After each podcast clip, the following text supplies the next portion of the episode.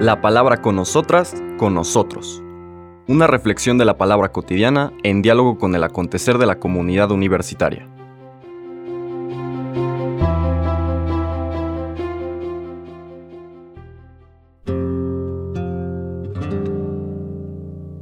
Hola, buenos días. Bienvenidas, bienvenidos a la palabra con nosotras, con nosotros.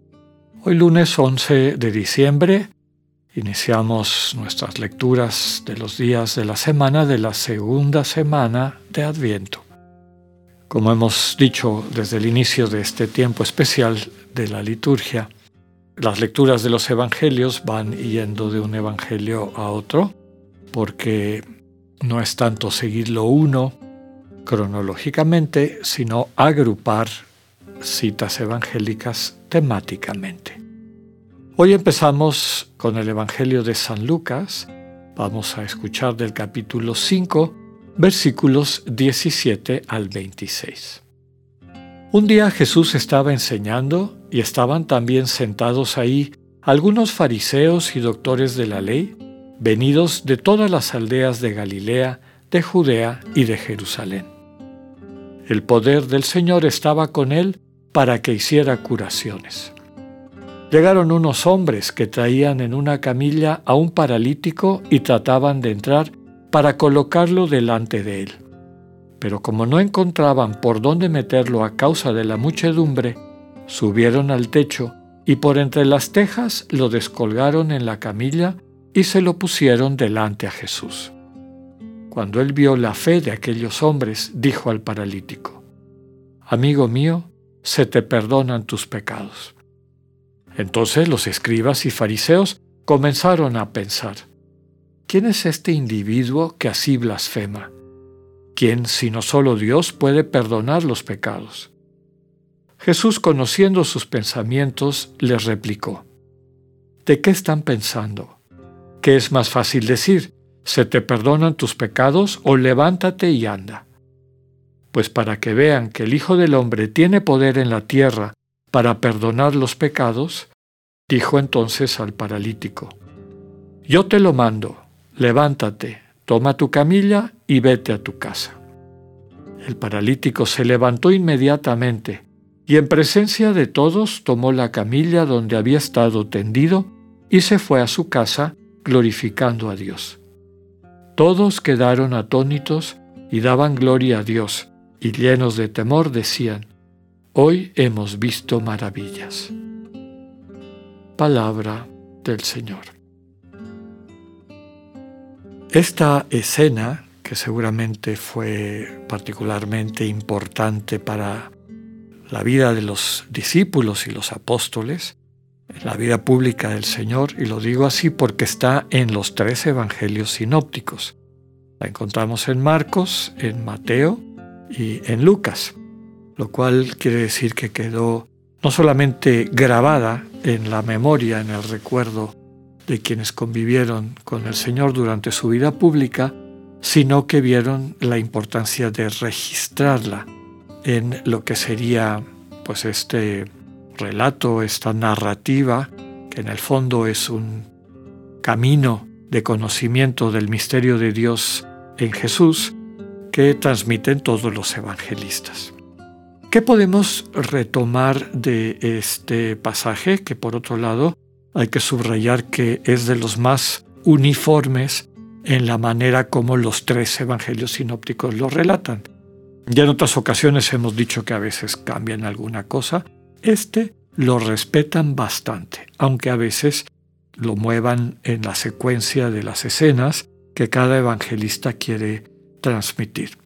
Pero el cuerpo es casi igual en los tres. Primero que nada, este contexto es el inicio de la vida pública del Señor. Hasta este momento solo habían, se habían dado signos, es decir, manifestaciones de la fuerza de Dios a través de Jesús sin ninguna controversia, como fue la curación del endemoniado, en la, no la curación, el exorcismo, la liberación del endemoniado en la sinagoga de Cafarnaum, la curación de algunos leprosos, etc. la curación de la suegra de Pedro. Esta es a veces la primera, a veces una secuencia de acciones de Jesús que van en la misma línea de las anteriores, cómo se hace presente la fuerza de Dios, como dice aquí, el poder del Señor estaba con él para que hiciera curaciones, y cómo este poder de Dios que reside en Jesús se traduce en una buena noticia para las personas que encuentran. Pero lo que les comentaba es esta, en muchas ocasiones, es de las primeras curaciones, algo positivo, pero que no entienden y critican las autoridades religiosas de Israel, en un conflicto que, como sabemos, va creciendo a lo largo de la vida pública del Señor y que llega a su culmen en el intento de destruir todo el proyecto, dándole muerte al Señor Jesús.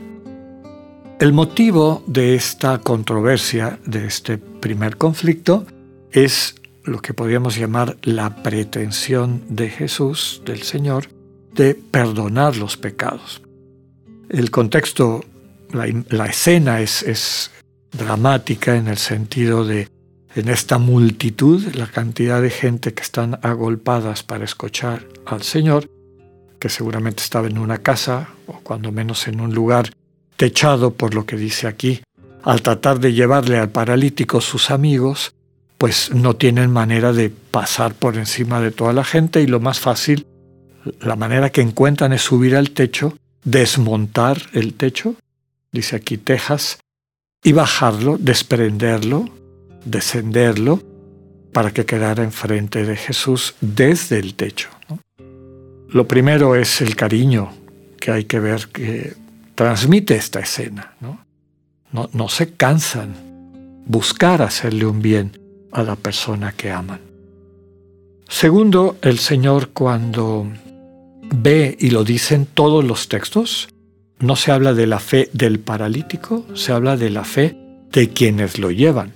Recordemos que fe es confianza profunda en el Señor Jesús. Viendo la confianza que le tiene aquel grupo de personas, dice aquellos hombres, y pues se entiende en ese plural que no solamente son los que descuelgan al paralítico, sino a él también, pues porque se prestaba y quería que lo acercaran a Jesús, el Señor primero le, lo trata de amigo, amigo mío, Qué bonita expresión.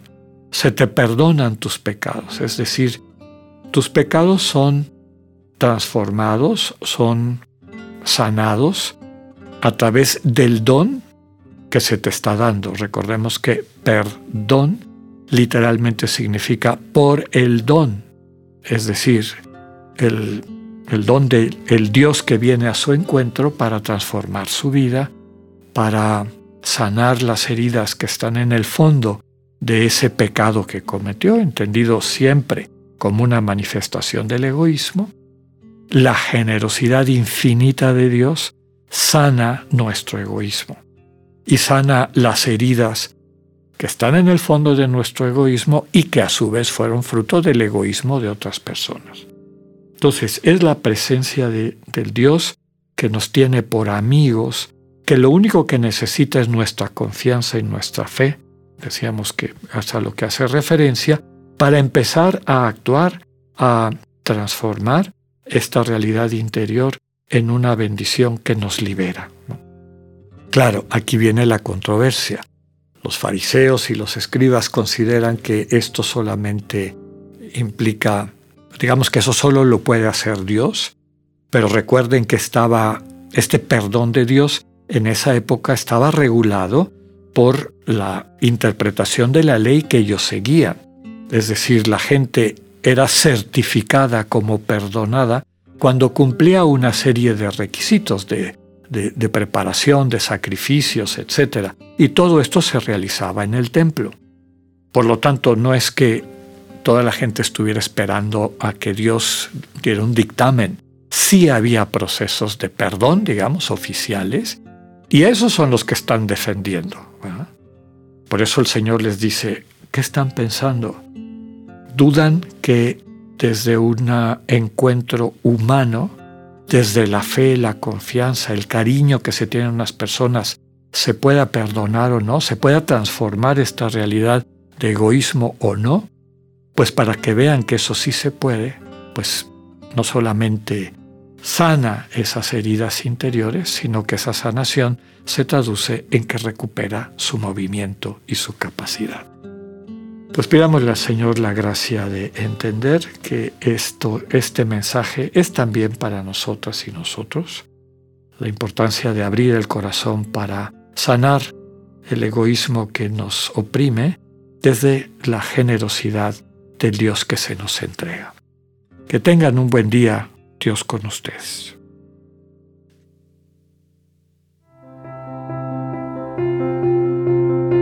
Acabamos de escuchar el mensaje del Padre Alexander Satirka. Escúchalo de lunes a viernes a las 8.45 de la mañana por radioiberoleón.com, a través de nuestra app gratuita para iOS y Android o por Spotify. Esta es una producción de Radio Ibero León en colaboración con el ITESO, Universidad Jesuita de Guadalajara.